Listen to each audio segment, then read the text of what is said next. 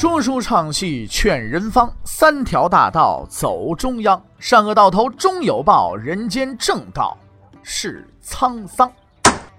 给您续上一杯茶，我慢慢的说，您细细的品。听大禹，话说明朝，除了咱们广播直播以外啊，我们还在喜马拉雅独家网络发布。各位呢，可以登录喜马拉雅手机和电脑客户端，搜索“大禹茶馆”，选择收听。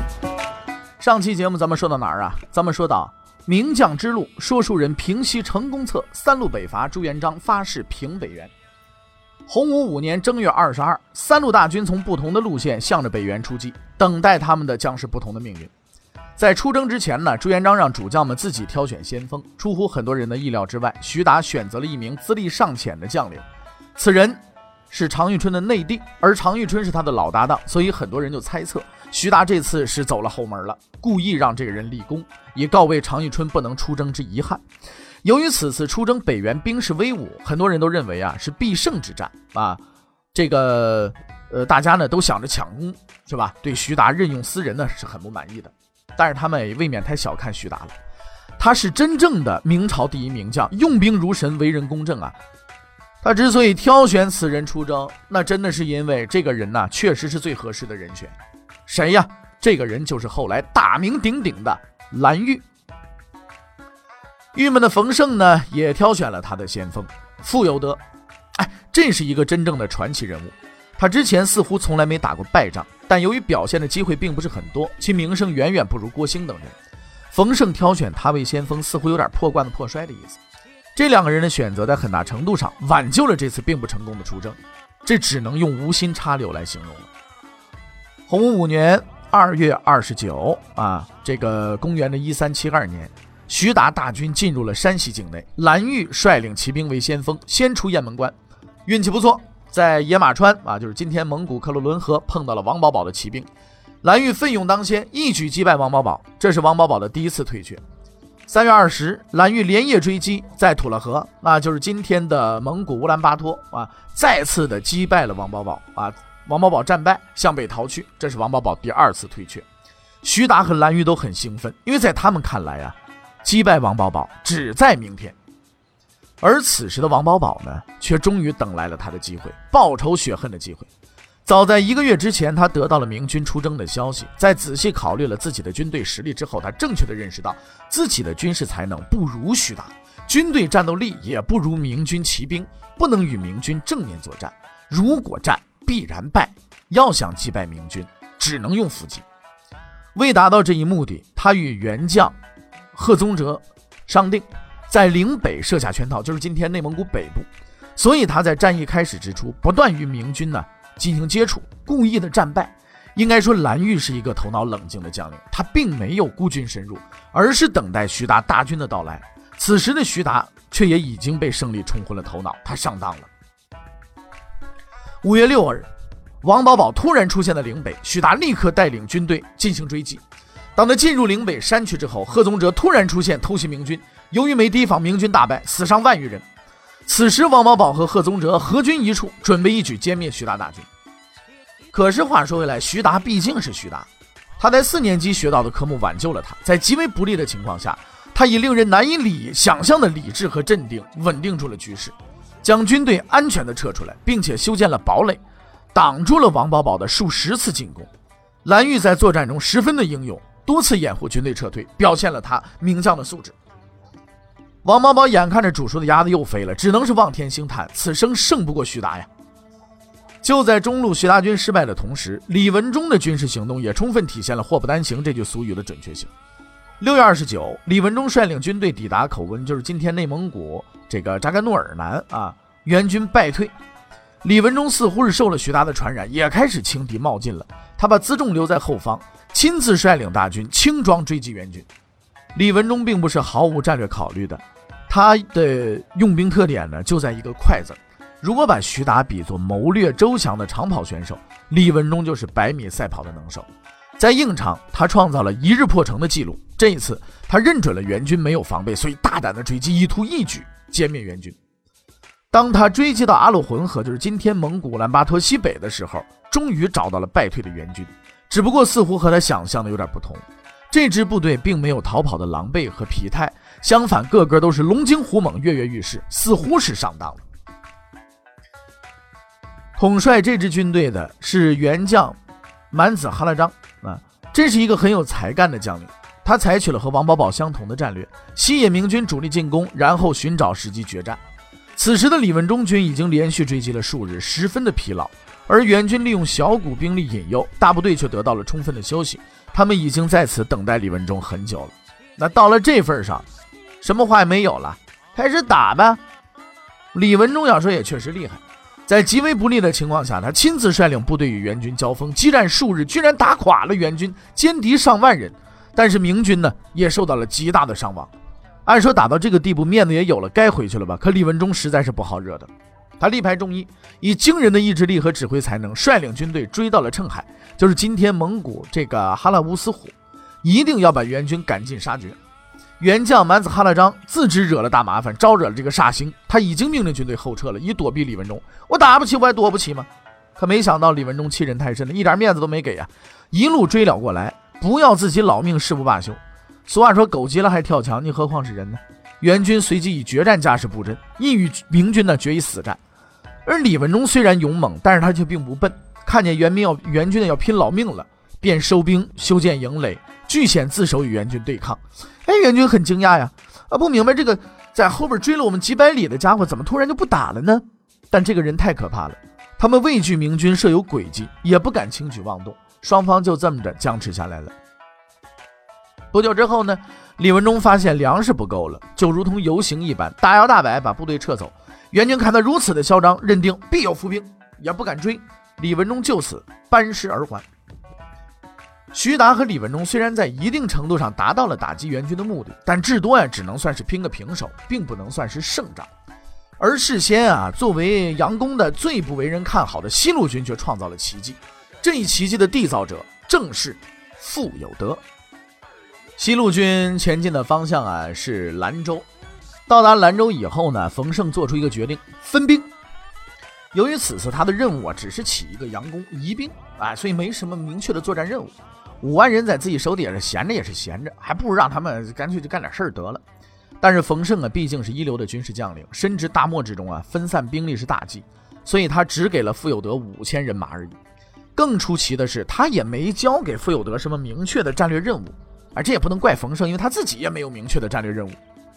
所以在我们看来，冯胜似乎是看着手下的五万人无事可干着，让他们哎呀出去逛逛去，省着闲出鸟来，是不是？五千人确实不多，但看在谁的手里，这些兵到傅有德手里，那可逛出名堂来了。怎么回的事儿呢？他没有因为自己兵力少就龟缩不前，在判断当前局势之后啊，他亲自率领五千骑兵攻打西凉，就是今天甘肃武威，击败元将施了罕一胜。取胜之后，傅有德马不停蹄进攻永昌，就是今天甘肃，击败元太尉墩儿之霸，杀敌数千，二胜。此时的冯胜终于看清了傅有德的实力，放心大胆地将主力交给了傅有德。而对于傅有德来说，这无异于是如虎添翼啊！他亲自带兵再次攻打元军于扫林山，就是今天甘肃酒泉北边，活捉元朝平章，并杀死元军五百余人，三胜。此时甘肃的援军陷入了极度的恐慌当中，他们从各处听说说有叫傅有德的疯子，看着援军就打，而且战无不胜，非常害怕。唯有秋天保佑着这疯子，可千万别来招惹我。而傅有德呢，就像上了发条的闹钟似的，根本停不下来。六月三日，他继续进攻。这次倒霉的是元将上都律，他不巧遇到了傅有德，结果全军覆没，自己也被俘投降，四胜。六月十一日，傅有德大军攻打伊吉乃路，就是今天内蒙古额额济纳旗。援军守将波延帖木儿听到傅有德前来，连抵抗的勇气都没有，当即开城投降，五胜。傅有德大军继续前进，在别都山口遇到了原齐王多尔只班带领的援军主力。傅有德二话不说，碰上就打，击溃援军上万人，抓获文武官员二十余人。原齐王多尔孤身一人逃走，六胜。之后，他又率兵追至瓜州（今天安肃的这个甘肃的安西）。击败当地援军，缴获牛羊等大量的战利品，七胜，一直打到十月份。由于缴获的战利品实在太多，已经严重影响军队行进速度了。而援军已经被打怕了，看着西路军就跑，也无仗可打了。二十四号，明军班师回朝。从五月到十月这五个月里，元军是痛苦不堪呐。傅有德带领数万大军从甘肃打蒙古，所向披靡，来回折腾元军。元军是又怕是又恨，打又打不赢，躲还躲不了，整天的生活在恐慌当中。不少人都抑郁症。傅有德以几万军队在元境内如入无人之境，横扫南北，无人可挡，实在令后人叹服。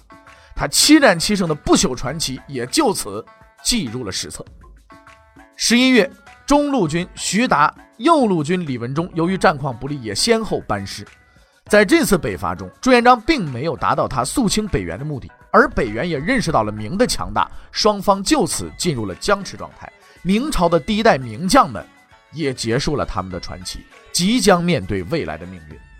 这一僵局在十余年之后才被打破，打破它的。正是在此次北伐中成长起来的蓝玉，跟北元的战争呢暂时结束了。咱们再回身来看一看朱元璋是怎么样着手建立他的国家的。朱元璋建立了国家之后，第一个任务就是给他取一个名字，这可是极其重要的。就好像今天人们要给孩子取名一样，这个名啊得叫好些个年的，马虎不得。那么，在很多人的印象中呢，蒙古族是马背上的民族，文化修养有限。但是他们建立的朝代取名为元，可是大有来历的。这个元字啊，是取自于《易经》叫“大灾前元”之意，代表了其对中华文化的敬仰。而朱元璋也将自己的朝代啊，呃，将这朝代取名为什么叫明？啊，这就有很多争议了。很多人认为呢，这是因为啊，朱元璋出身于明教，所以才是明。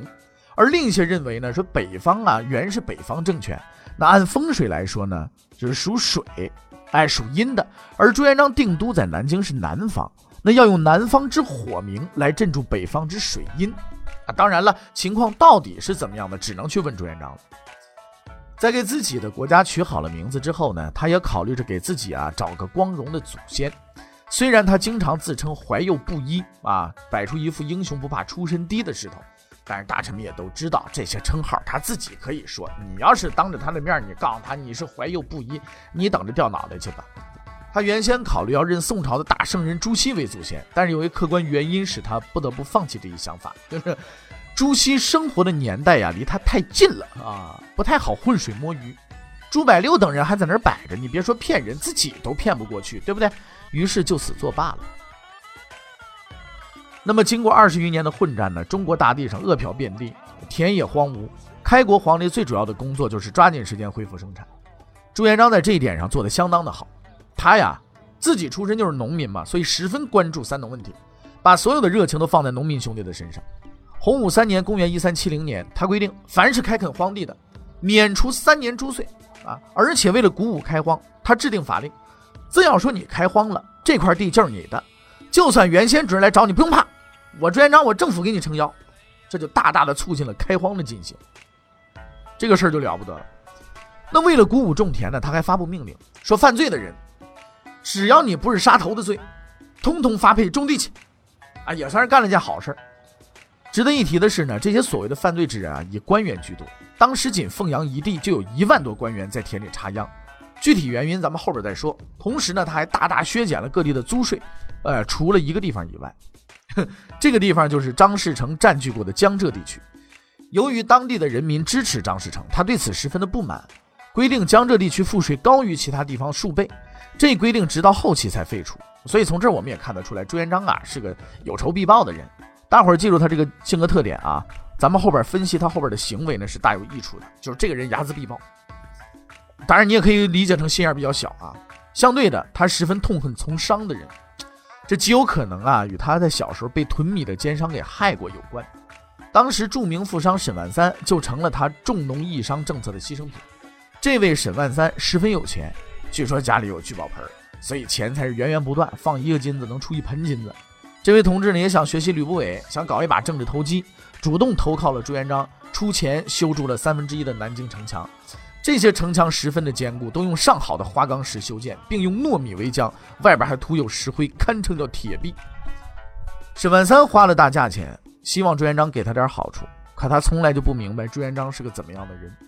朱元璋听说此事之后，不动声色，等城墙修好，就动手准备杀了他。沈万三实在是太蠢了，像朱元璋这样的人，怎么会容忍一个商人去修建首都的城墙呢？还是马皇后反复的劝说，朱元璋才没动手宰了他。但他还是没收了沈万三的财产，把他发配到云南去了。沈万三平生第一次做了亏本生意，但他并不是唯一的一个不幸者，几乎所有的商人都受到了歧视。朱元璋限制商人的行为看似平常，却在很大程度上改变了自宋朝以商为主的发展方向，对中国的发展是有深远的影响的。咱们将在后边呢对这个事儿呢还有一些呢小小的分析。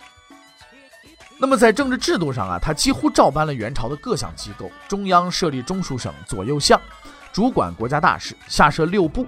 当时的很多人认为啊，朱元璋的明朝政府将继续按照元朝的官制走下去。然而后来发生的事情让他们意想不到，这个咱们也后边再说。明朝的制度还有很多，我们之所以介绍上面这一些，是为了下边发生的这件事呢做一个铺垫。在此，我们还要介绍一下明朝的科举制度。哎，这个制度是非常重要的啊，这也是明朝的一个特色。但是这个科举制度啊，它不是起自明朝，但是却是在明朝发扬光大的。说来也真有意思。唐宋时候虽然有科举，但录取名额十分之少，一科往往只取几十个人。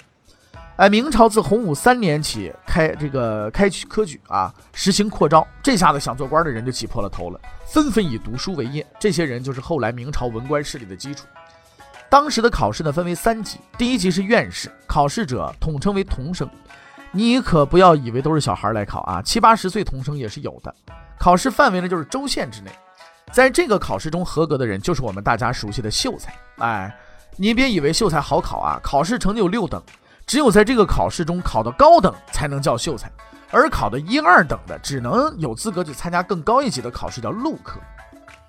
现在你已经当上秀才了，从此摆脱平民的身份，大小也是个知识分子了，也有有某些特权了。比如说，可以免除你一个人的徭役，见到县长大人，你可以不跪了，但你并不是官，你还差得远呢。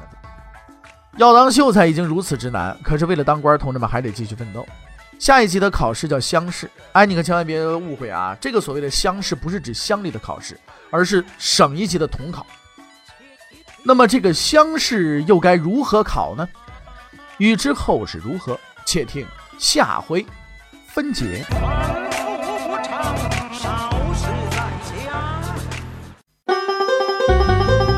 各位，你想跟大禹交流吗？你想跟大禹辩论吗？你想给大禹指出错误吗？你想骂那孙子吗？来微信吧，微信搜索订阅号“大禹茶馆”，哎，就能实现了。记住啊！宇是宇宙的宇。